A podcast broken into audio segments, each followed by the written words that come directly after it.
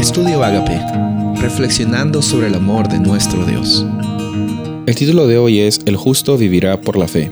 Hebreos 10, 37 y 38.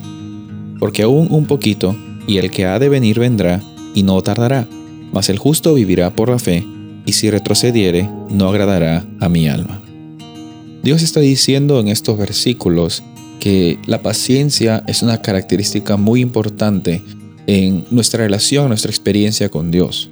Sabes, muchas veces por impaciencia vemos en la historia de, de los personajes del Antiguo Testamento, muchas veces por impaciencia es que perdieron ellos la oportunidad de vivir una experiencia más conectada con Dios o, de recibir una bendición que Dios había prometido en primer lugar. Se me viene a la mente la impaciencia de Abraham y de Sara para tener hijos y, y cómo es que esa experiencia causó de que ellos tengan bastantes dificultades a largo plazo.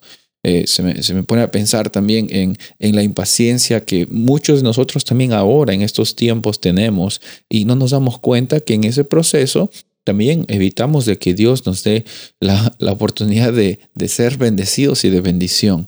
Ahora, con esto no quiero hacerte sentir mal, no quiero que, pienses que, que pues, eh, por ser impaciente eres una mala persona, no.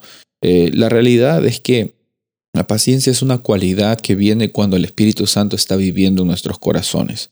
La paciencia es una realidad también que descansa eh, en esta certeza de que la fe es lo que nosotros vivimos, cómo, cómo nos sostenemos, cómo es que salimos adelante. Porque nosotros no estamos viendo nuestras circunstancias presentes como cosas que nos hacen sentir más o menos. Eh, estamos realmente lo, cuando vivimos por la fe, estamos basando nuestra confianza en nuestra realidad, no en nuestras circunstancias presentes o futuras o pasadas, sino en nuestra identidad como hijos, como hijas de Dios.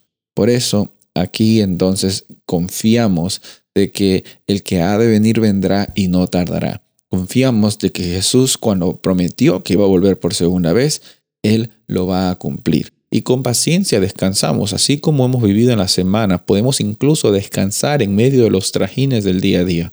Podemos descansar incluso después eh, de, pensar de que no hay tranquilidad en nuestras vidas.